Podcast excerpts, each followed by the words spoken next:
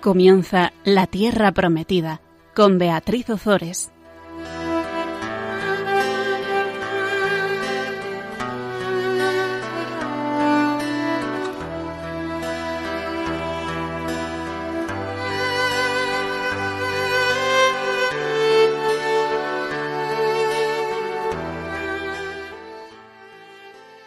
Buenas tardes, queridos amigos de Radio María. Aquí estamos con todos vosotros un miércoles más compartiendo la palabra de Dios. Buenas tardes, Gonzalo. Buenas tardes, Beatriz. Vamos, si quieres, a invocar a la Virgen y después continuamos con la apasionante historia de la amistad entre David y Jonatán. Proclama mi alma la grandeza del Señor, se alegra mi espíritu en Dios mi Salvador, porque ha mirado la humillación de su esclava. Desde ahora me felicitarán todas las generaciones, porque el poderoso ha hecho obras grandes por mí. Su nombre es santo, y su misericordia llega a sus fieles de generación en generación. Él hace proezas con su brazo, dispersa a los soberbios de corazón, derriba del trono a los poderosos y enaltece a los humildes. A los hambrientos los colma de bienes y a los ricos los despide vacíos. Auxilia a Israel su siervo, acordándose de la misericordia, como lo había prometido a nuestros padres, en favor de Abraham y su descendencia por siempre. En el programa pasado terminamos hablando sobre la amistad entre David y Jonatán, una amistad completamente sagrada que estaba fundamentada en Dios, en la gloria de Dios, en cumplir la voluntad, los designios de Dios.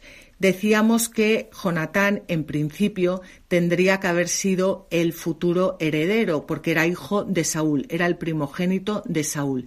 Pero él ve que los designios de Dios no van por ahí, sino que Dios quiere que el reinado continúe a través de David, su ungido y Jonatán, en vez de buscar la gloria para sí mismo y buscar su, su, propio éxito, busca el éxito de los planes de Dios y quiere a David como a un hermano, le quiere como, como a sí mismo. Veíamos esta, esta amistad tan maravillosa. Saúl estaba persiguiendo a David por no sé qué número ya de vez, porque es que eh, se ha convertido como en una especie de obsesión para él. Ya habíamos dicho que, la envidia corroe, corrompe hasta, hasta, el, hasta el punto de querer llevar a la otra persona a la muerte, de dar muerte a la amistad, de dar muerte al amor, de dar muerte a la fama y de dar muerte a todo. Y persigue a David es como se ha convertido ya como en una obsesión.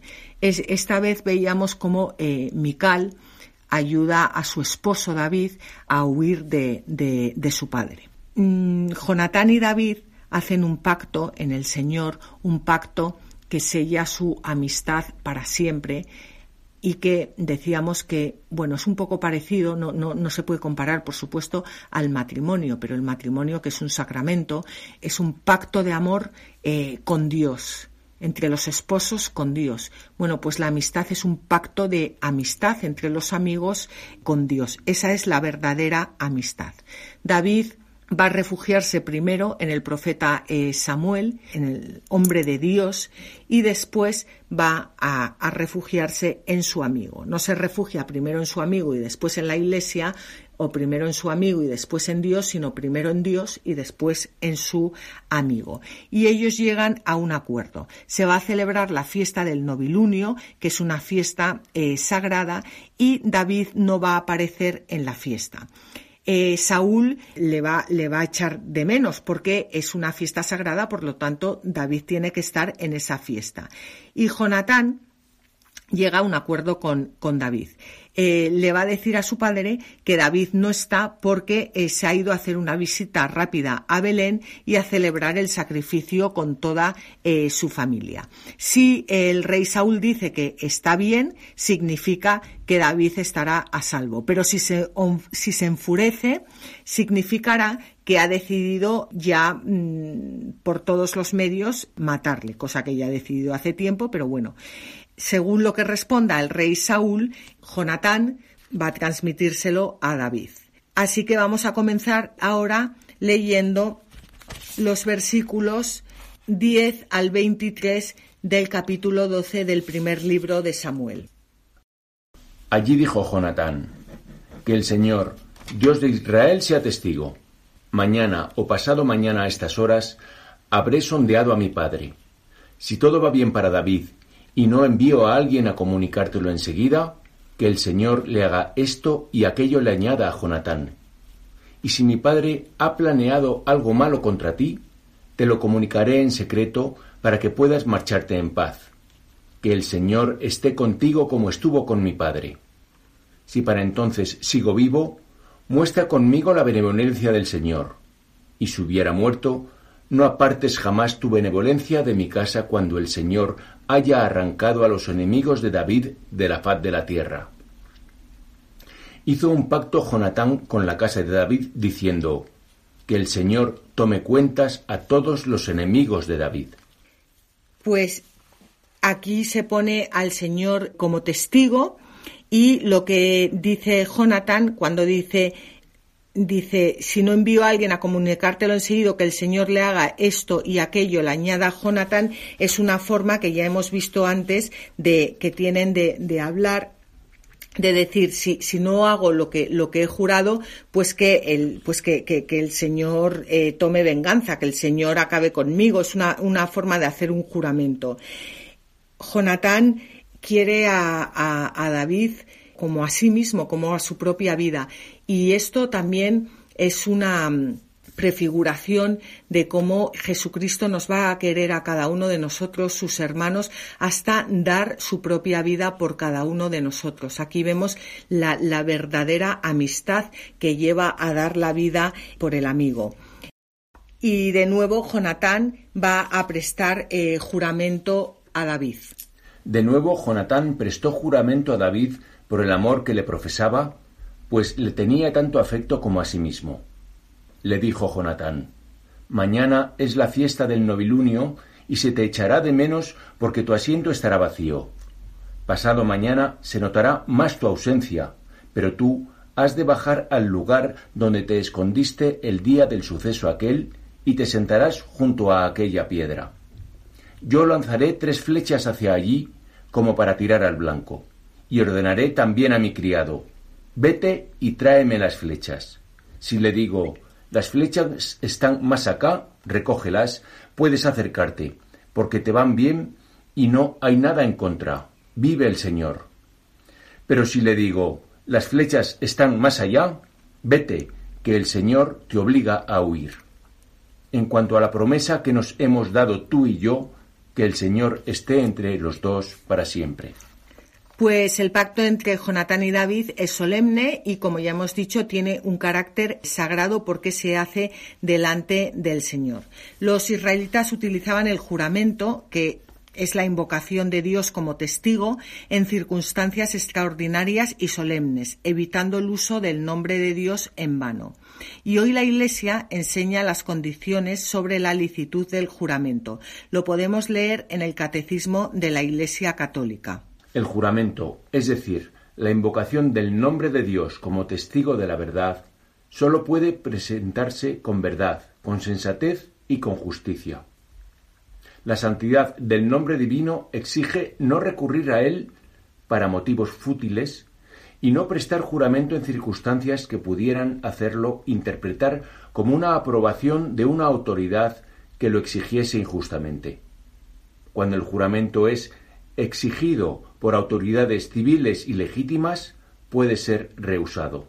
Debe serlo cuando es impuesto con fines contrarios a la dignidad de las personas o a la comunión de la Iglesia. Mientras leías esto, Gonzalo, a mí me venía a la cabeza cuántas veces juramos, utilizamos el nombre de Dios en mano. A mí me, la verdad me molesta muchísimo cuando oigo a veces te lo juro por Dios. O sea, que, que ¿cómo que te lo juro por Dios?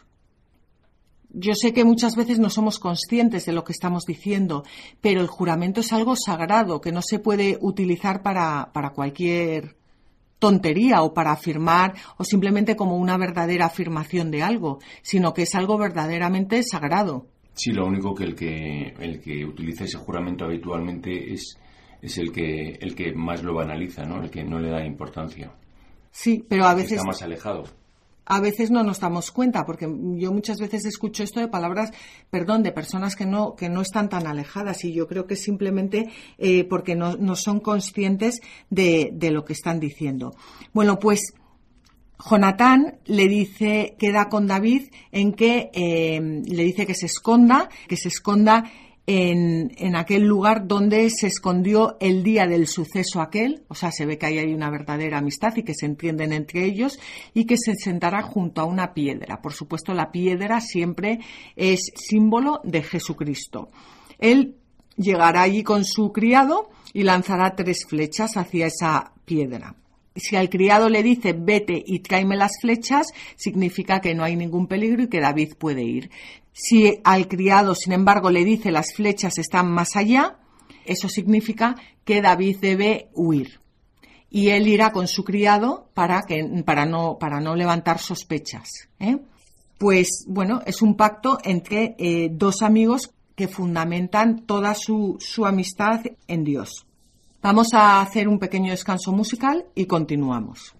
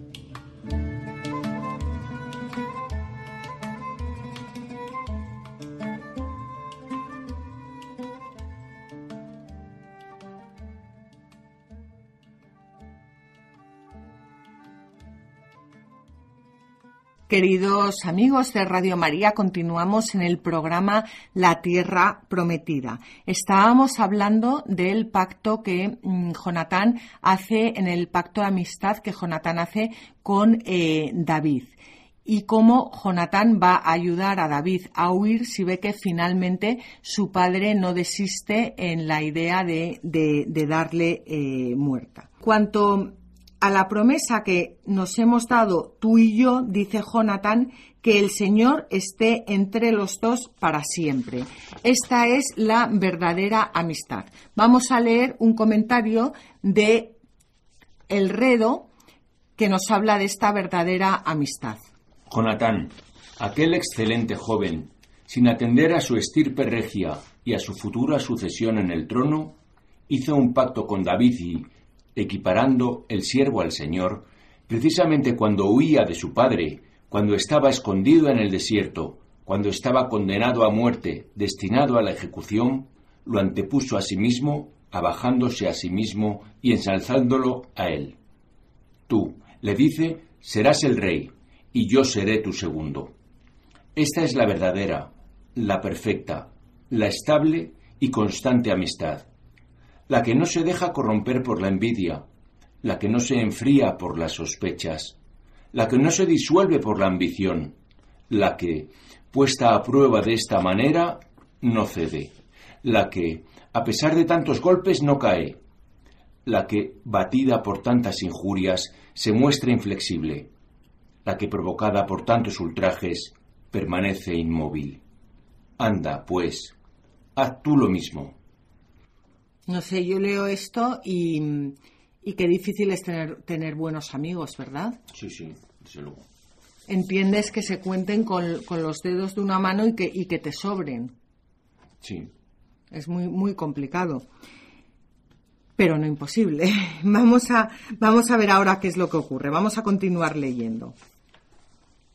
Así que cuando llegó la fiesta de la luna nueva y el rey se sentó a la mesa para comer, David se escondió en el campo. El rey estaba sentado, como de costumbre, en su puesto junto a la pared. Frente a él se sentó Jonatán y al lado del rey, Abner. El asiento de David estaba vacío. Saúl no dijo nada aquel día, pues pensó, algo le habrá ocurrido o estará impuro por no haberse purificado. Al día siguiente de la luna nueva, estaba también vacío el asiento de David. Entonces dijo Saúl a su hijo Jonatán, ¿Por qué no ha venido a comer ni ayer ni hoy el hijo de Jesé? Respondió Jonatán, David me pidió con insistencia ir a Belén. Déjame ir, me dijo, porque celebramos un sacrificio familiar en la ciudad y mi hermano me ha invitado. Si te parece bien, haré una salida rápida para visitar a mis hermanos. Por esta razón, no ha venido a la mesa del rey.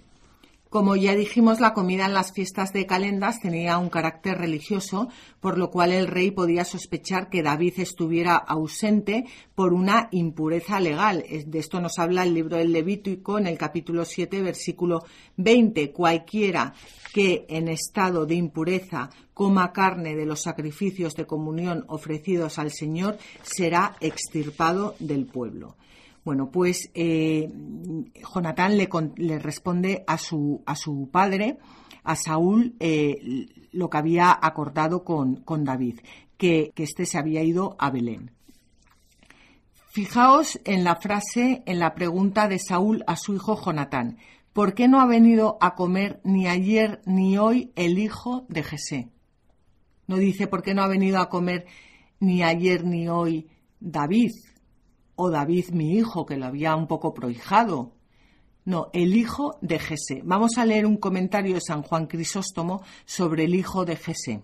Saúl odiaba a David y le rechazaba después de los innumerables servicios, después de sus brillantes triunfos y de la salvación obtenida en el incidente de Goliat, tanto que no soportaba mencionar su nombre, sino que le llamaba por el de su padre. Como en ese momento no podía decir ninguna maldad sobre David, se refiere al bajo origen de su familia con la esperanza de ensombrecer su gloria, lo que sin lugar a duda era una necedad extrema. Es que yo no sé, Gonzalo, si a ti te está pasando a medida que lees este texto, que te viene a la cabeza como muchas situaciones, que ves como la verdad de, de, de situaciones en las que una persona se va obcecando, ve las cosas mal, acaba diciendo burradas y que, y que ves como, como, como que te, está explicando todo lo que ocurre. O sea, cómo va el pecado anidando en el alma. Sí, sí, sí, sí, sí. Y, y que no, no le pone freno, no puede ponerle freno. Que en algún momento habría que pararlo, ¿no? Y, y Saúl, pues por la razón que sea, es que no puede. No puede. Bueno, pues ahora vamos a ver la, respuesta de Saúl. Vamos a ver qué es lo que ocurre. Se enfureció Saúl contra Jonatán y le dijo, Hijo de mala madre, ¿no sé yo que prefieres al hijo de Jesé para vergüenza tuya y de tu madre. Pues bien, mientras siga vivo sobre la tierra el hijo de Jesé, no estarás seguro ni tú ni tu trono. De modo que házmelo traer aquí, porque es reo de muerte. Respondió Jonatán a Saúl su padre. ¿Por qué ha de morir? ¿Qué ha hecho? Saúl entonces blandió la lanza contra él para herirlo, y comprendió Jonatán que por parte de su padre estaba decidida la muerte de David. Así pues, Jonatán se levantó de la mesa, enfurecido, y no probó bocado el segundo día de la luna nueva, pues estaba triste por David, porque su padre le había injuriado. Fíjate, estaba triste por David. Volvemos a la verdadera amistad. Cuando te entristeces con el amigo, cuando lloras con el amigo, cuando te alegras eh, con, con el amigo. Saúl ya había tomado la decisión de matarle hace tiempo. Pero todas estas líneas nos van mostrando cómo el pecado va endureciendo el corazón, va endureciendo el corazón, va endureciendo el corazón hasta que ya no, no hay remedio. Ahora Saúl se dirige a Jonatán como hijo de mala madre. O sea, ya no le basta insultar a, David, sino ahora que tiene que insultar a su propio hijo y a la madre de su hijo, es decir, a su esposa. Porque eh, tiene envidia de que Jonatán eh, se haya puesto del lado de David. Y realmente no se ha puesto del lado de David, sino que Jonatán lo que está intentando es que su padre no mate a David, pero no porque está del lado de David. Lo que Saúl no se da cuenta es que también está del lado de su padre. Pero bueno, él ahora ve también a su hijo como un enemigo. Vamos a leer un comentario de San Juan Crisóstomo sobre el amor y la vergüenza. El amor no hace nada impropio, sino que cubre como las alas de oro todos los errores de los que son amados. Vergüenza hay en no saber amar, no en que el que ama corra riesgos y soporte todo por el amado. Pues eso hace el amor, cubrir con alas de oro, es decir, con las alas del Espíritu Santo, todos los, los errores de los que son amados. Vamos a continuar con los versículos 35 al 40 y os recordamos que estamos en el capítulo 20 del primer libro de Samuel. A la mañana siguiente, Jonatán salió temprano al campo según lo acordado con David. Le acompañaba un joven criado. Le dijo a su criado, Corre y tráeme las flechas, que voy a tirar. Cuando el criado echó a correr, él lanzó la flecha más allá del muchacho. Llegó, pues, al lugar donde Jonatán había lanzado la flecha y éste le gritó, La flecha está más allá. Y volvió a gritarle al muchacho, Date prisa, no te detengas. Tomó el criado de Jonatán la flecha y la entregó a su señor. El muchacho no se enteró de nada, solo Jonatán y David conocían el asunto. Luego Jonatán entregó sus armas al criado y le dijo, Vete, llévalas a la ciudad. De esta forma nadie sospechaba de Jonatán, ni siquiera el criado que había sido testigo de, de, lo que había ido a hacer y no había visto a David, por lo cual y bueno, recordemos el, pacto, el pacto eh, lo eh, que, que, acaban de, acordar. Saúl había decidido darle muerte a Jonatán, por lo cual Jonatán tira las flechas y le dice al criado que la flecha está más allá y David entiende perfectamente que eh, Saúl no va a cesar en su intento de darle muerte. El criado se va y vamos a ver lo que ocurre. Cuando se marchó el muchacho, David se levantó de entre las piedras y cayendo en tierra se postró tres veces. Se abrazaron los dos y lloraron juntos, pero David mucho más. Dijo luego Jonatán a David, Vete en paz. Los dos hemos jurado en el nombre del Señor con estas palabras, que el Señor esté entre nosotros dos, entre tu descendencia y la mía para siempre. La despedida vuelve a repetir el pacto entre David y Jonathan, en el que solo Dios es garante de los compromisos adquiridos que alcanzarán a la descendencia de ambos. Eh, aquí, como más tarde veremos, en el desierto de Zif, Jonatán es quien habla, mostrando que su dignidad de heredero es superior a la de David. David va a ser rey, pero la dignidad en estos momentos que tiene Jonatán de ser el heredero del rey es eh, mayor por el momento que la de David. Bueno, pues David se levanta, cae en tierra, se postra tres veces ante Jonatán, se abrazan los dos y lloran juntos. Y dice que David eh, lloró mucho más. Mm, David lloró mucho más porque, porque para él Saúl era, era como, como, como su padre. Y aquí los dos, los dos amigos se tienen que despedir. Y como ya hemos dicho muchas veces, la verdadera amistad busca la virtud. Y esto nos lo dice San Ambrosio. Es, sin duda, laudable la amistad que respeta la honestidad y es preferible a las riquezas, a los honores o al poder. La amistad no suele preceder a la honestidad, sino más bien seguirla. Así fue la amistad de Jonatán, que por su fidelidad no rehuía ni el descontento de su padre ni el peligro de su propia vida. Bueno, pues yo creo que hemos tenido una buena lección sobre la verdadera amistad, ¿no, Gonzalo? Sí, yo creo que sí. ¿Eh? Y aquí ya terminamos con el, versículo 1 del, del, capítulo 21 que dice que se levantó David y se marchó y Jonatán regresó a la ciudad. Aquí por, por el momento se separan los dos amigos. Bueno, pues yo creo que podemos eh, hacer un pequeño descanso y meditar sobre, sobre esta amistad.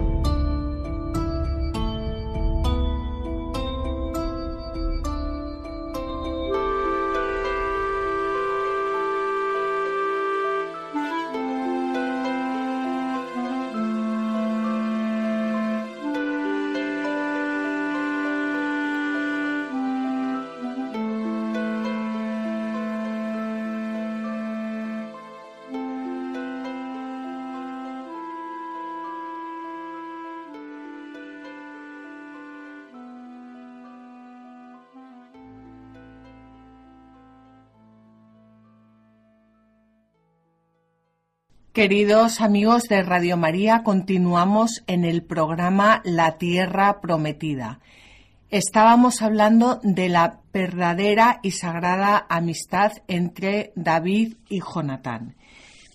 Mientras comentábamos esto, Gonzalo y yo pensábamos en la comunión de los santos, porque no hay una verdadera amistad en Cristo si no hay comunión de los santos. Y vamos a leer el punto 948 del Catecismo de la Iglesia Católica que dice así. La expresión comunión de los santos tiene, pues, dos significados estrechamente relacionados. Comunión en las cosas santas, sancta, y comunión entre las personas santas, sancti. Sancta sanctis lo que es santo para los que son santos, es lo que se proclama por el celebrante en la mayoría de las liturgias orientales en el momento de la elevación de los santos dones ante la distribución de la comunión. Los fieles, sancti, se alimentan con el cuerpo y la sangre de Cristo, sancta, para crecer en la comunión con el Espíritu Santo, koinonía, y comunicarla al mundo. Y llegados a este punto, yo te pregunto a ti, Gonzalo, ¿quiénes son los santos? A mí. Sí, a ti. pues yo creo, no lo sé, yo eh, debería responder tú, pero si me preguntas, yo diría que los santos somos todos, y me incluyo porque, bueno, pues, pues, pues somos todos los que somos verdaderos pecadores, enormes pecadores, pero estamos bautizados, pero nos levantamos todos los días eh, del pecado. Nos levantamos de la cama todos los días y lo que buscamos es eh, salir del, pecado, aunque no lo conseguimos, ni un solo día, desgraciadamente, ¿no? Pero lo intentamos todos los días. Cumpliendo con la ley de Dios, con los sacramentos. Sí, todo en el Evangelio. De hecho, en la época de los primeros cristianos, los santos eran las personas que pertenecían a las comunidades cristianas y que, y que estaban bautizados y que, y que iban a misa y que celebraban eh, pues lo que conocemos ahora como el, mm, la liturgia de las horas. Rezaban por la mañana juntos, rezaban a, la, eh, eh, a mediodía juntos y rezaban por la noche juntos. Esos eran los santos, que no quita que luego no cometas pecados, porque todos cometemos pecados, pero eso era lo que se entendía como santos en los comienzos del cristianismo. Sí, otra cosa es Santa Teresa de Jesús, San Juan de la Cruz, San, no sé, San Nicolás de Bari, son santos declarados por la Iglesia y es otra cuestión, ¿no? Sí, pero es verdad que eh, hay muchos santos también, que, y así los, lo, celebramos el Día de Todos los Santos, en el que se celebran todos aquellos santos que no han sido canonizados por la Iglesia. Sí, pero que San Nicolás de Bari decía y Santa Teresa son eh, eh, que llevaron la virtud hasta la heroicidad, ¿no? Es, tienen eh, Esos eran santos elevados al, al infinito. Ah.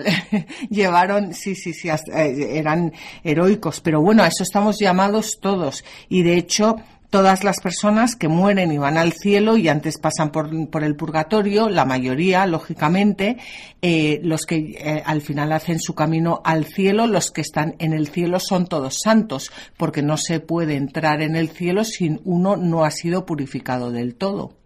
Bueno, creo que eso es el mensaje de Juan Pablo II, creo que era ese, era justo. Eh, tú, que puedes ser santo, Sí, el de Juan Pablo II, el del Concilio Vaticano II y el de, y, el de, el de muchas personas. Estamos todos llamados a la, a la santidad.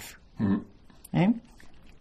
Bueno, pues hemos visto cómo David se ve obligado a huir porque eh, Saúl no cambia de opinión, quiere matarle como sea. Jonatán, su amigo, ha hecho todo lo posible, pero está, está claro que, que, bueno, pues que, no, que no hay manera.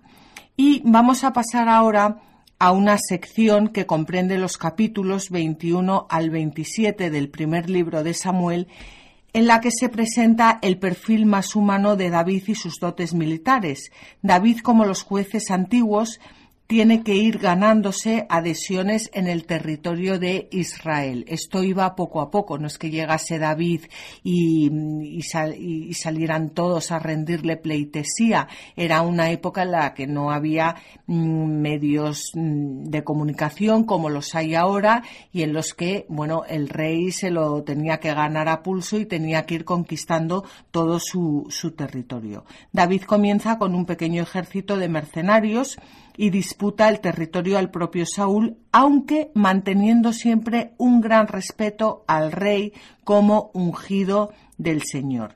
Y a pesar del carácter bélico que vamos a ver en todos estos episodios, vamos a ver cómo al final se vislumbra la mano del Señor que va conduciendo todos los acontecimientos hasta hacer realidad la elección de David, tanto en Judá como en Israel.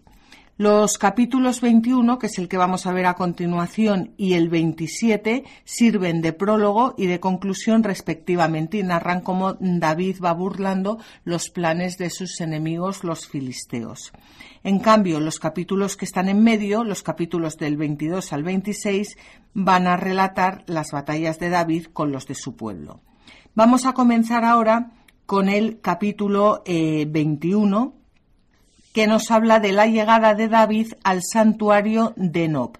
Esta llegada de David al santuario de Nob va a dar lugar a una cruenta matanza de los sacerdotes de este santuario que va a ordenar Saúl porque los va a, considerar traidores por haber acogido a David. Vamos a leer ahora los versículos 2 al 7 del capítulo 21. Llegó David a Nob, al sacerdote Ahimelech. Asustado Ahimelech porque David venía solo, salió a su encuentro y le dijo, ¿Por qué vienes solo y no hay nadie contigo? David dijo al sacerdote Ahimelech, El rey me ha encargado un asunto y me ha dicho, que nadie se entere de lo que te mando y de lo que te ordeno. A mis hombres los he citado en un lugar concreto. Perdona, Gonzalo, que te corte aquí en este momento. Vamos a ver, primero, ¿dónde estaba el santuario de Nob? El santuario de Nob, que era donde se encontraba el tabernáculo, estaba a tres kilómetros de la residencia de Saúl. El sacerdote Ahimelech fue el último descendiente de Elí. Elí, ¿te acuerdas que murió siendo sumo sacerdote? Sí. Era donde se había criado eh, Samuel. Samuel, se, se crió con Elí. Bueno, eh, veremos cómo eh, su hijo, Abiatar, será destituido por Salomón y el pontificado va a pasar a la familia de Eleazar. Eso lo veremos más adelante. Y así también veremos cómo se cumplirán las amenazas que Dios había pronunciado contra Eli en el primer libro de Samuel, en el capítulo 2, en el versículo 33. Pero eso lo veremos más adelante. Bueno, el caso es que Ahimelech se asusta porque David viene solo, porque no, no era normal que David llegara solo. ¿Y qué hace David? David le miente. O sea, esto es, es interesante y es bonito porque vemos cómo eh, David es un hombre que Dios va purificando poco a poco, que no es que fuera una joyita desde el primer momento. Y yo muchas veces pues me he encontrado en la situación de David. Hay un comentario de San Juan eh, Casiano que hace respecto a, este hecho de, la mentira y que, y que a mí me, gustaría que nos leyeses porque creo que, es muy interesante y tampoco quiero que nuestros oyentes se queden con, con la cosa de, bueno, David era un mentiroso y aquí nadie comenta nada. Mm. Vamos, a vamos a leer el comentario de San Juan Casiano. No hay que extrañarse de que en el Antiguo Testamento se diga que alguien haya faltado a la verdad y, sin embargo, haya recibido una aprobación. Tampoco debe extrañar que hombres que han alcanzado la santidad hayan mentido y a pesar de ello hayan sido alabados o, por lo menos, excusados. Aquellos eran tiempos de ignorancia en los que también se admitían otros defectos, como tener muchas mujeres y concubinas o derramar con sus propias manos la sangre de los enemigos. Pero estas acciones están todas prohibidas a la luz del Evangelio.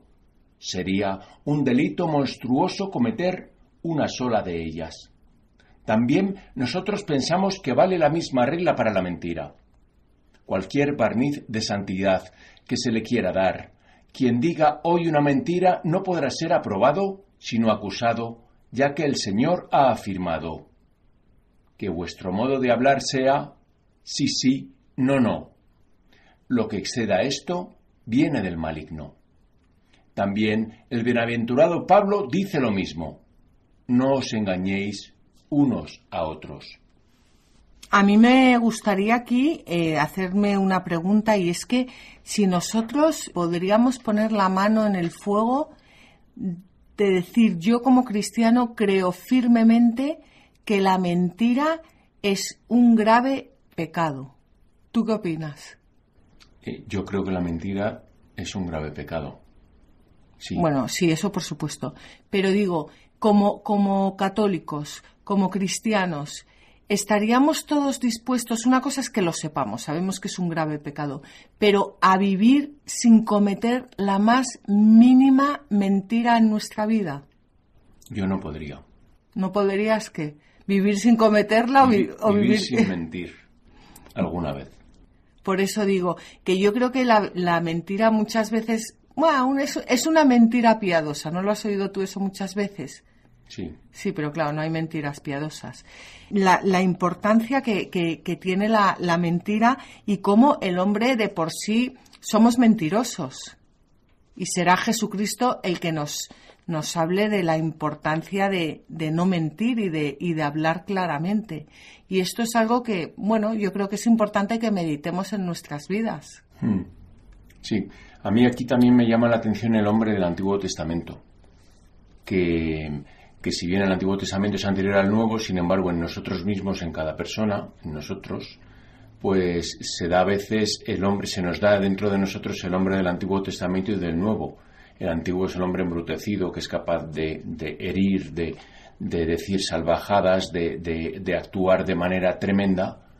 Y en el nuevo eh, es el hombre como fino, ¿no? Es la finura del hombre que es sensible, que se da cuenta de, las cosas, tiene en cuenta a los demás, ¿no? Un poco. Sí, el hombre, el hombre del Antiguo Testamento, bueno, el hombre y la mujer, por supuesto, son personas que luchan por la santidad, pero, pero que, son, que, que, no han sido todavía educados en el espíritu.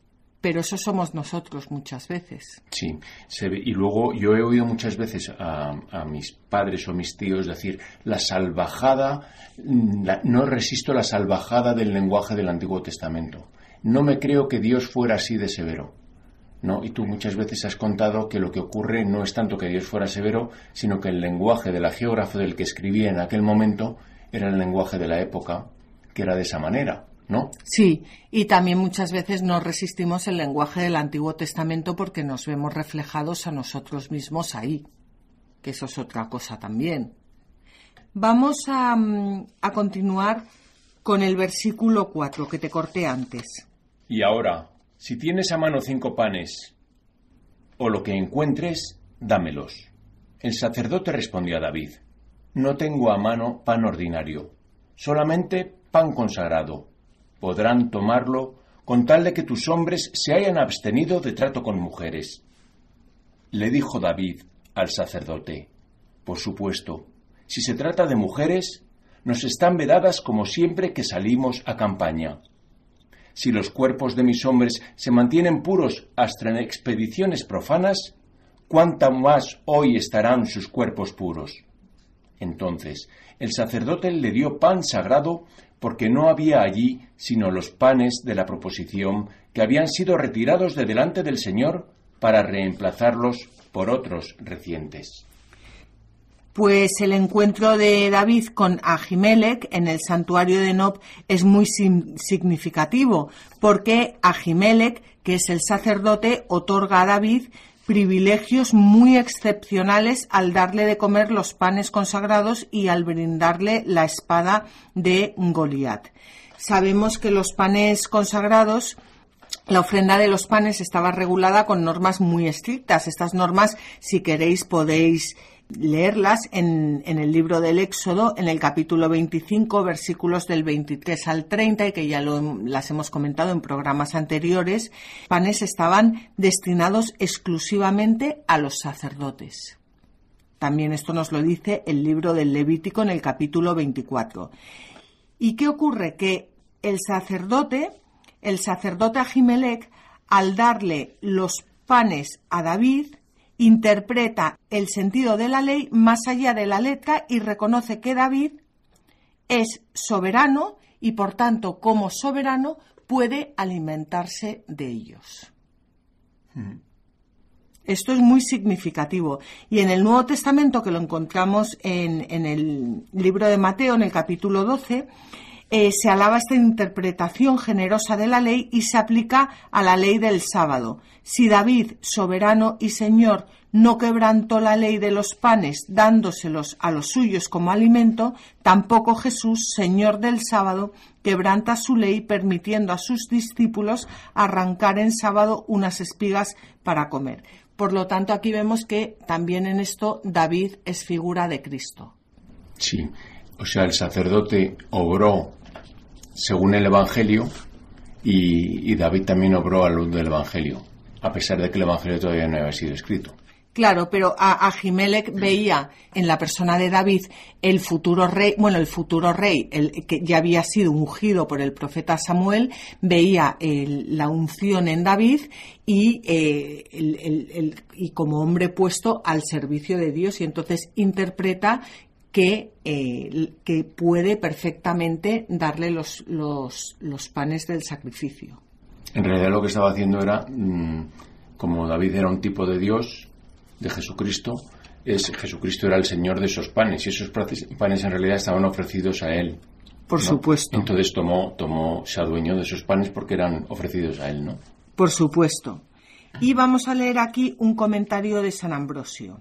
Aunque ellos, los fariseos, te acusen, Cristo, en cambio, te excusa y hace a las almas que quiere que le sigan semejantes a aquel David que, estando por encima de la ley, comía los panes de la proposición, contemplando ya entonces con mente profética los misterios de la nueva gracia. Pues aquí lo tenemos resumido en el comentario de San Ambrosio, que es un comentario precioso, como todos los de los padres de la Iglesia, que saben em, encajar perfectamente el Antiguo con el Nuevo Testamento, por encima de la ley. Por encima de la ley es a lo que estamos llamados todos los cristianos a estar, pero por encima de la ley en el amor. Claro, eso es, como decía San Agustín, ama y haz lo que quieras, pero claro, primero ama y una vez que ames, pues ya ahí puedes hacer lo que, lo que te dé la gana. Yo creo, Gonzalo, que lo, lo vamos a dejar aquí, mm, bueno, entre otras cosas porque, porque ya no tenemos eh, más tiempo. Y ya en el programa, en el programa siguiente, que será dentro de 15 días, vamos a ver porque este, este encuentro, que hasta ahora, bueno, pues vemos que es una maravilla, va a acabar en una, en una desgracia si te parece.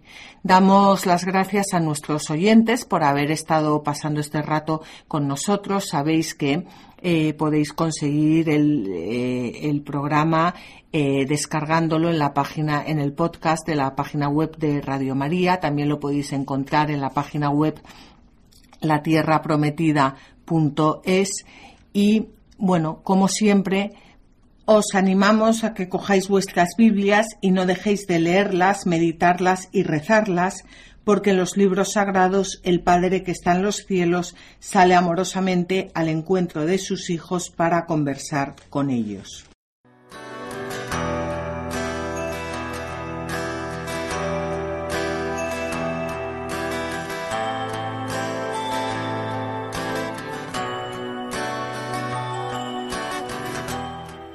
Así concluye La Tierra Prometida con Beatriz Ozores.